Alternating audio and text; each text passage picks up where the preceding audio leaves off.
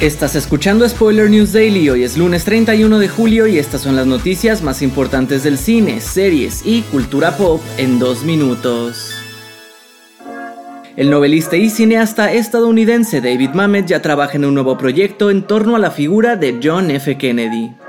Assassination es el título de la nueva cinta que se ubica en el año de 1963, cuando un jefe de la mafia en Chicago ordenó el asesinato del expresidente durante su gira por Texas. Courtney Love, Viggo Mortensen, Shia LaBeouf, John Travolta y Al Pacino serán los encargados de dar vida a los personajes de este proyecto, que ya estaba en desarrollo desde antes que estallaran las huelgas de guionistas y actores.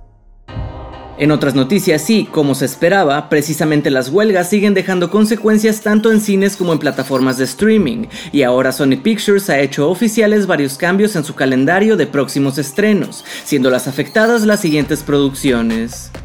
Craven el Cazador pasa a estrenarse el 30 de agosto de 2024. La secuela de Ghostbusters Afterlife pasa al 29 de marzo de 2024 también, mientras que la nueva Karate Kid hasta el 13 de diciembre del mismo año. Pero eso no es todo porque además Spider-Man Beyond the Spider-Verse, tercera entrega de Miles Morales, ya no tiene fecha de estreno establecida. Cerramos contándoles que ya tenemos las primeras imágenes de The Iron Claw, la nueva cinta de Zac Efron junto al estudio independiente A24. La película contará la historia real de la familia Bonerick, una dinastía de luchadores en la que el actor interpretará a Kevin Bonerick, su más grande exponente. La cinta llegará a cines este 2023 y a Efron lo acompaña Jeremy Allen White, a quien conoces por la serie The Bear.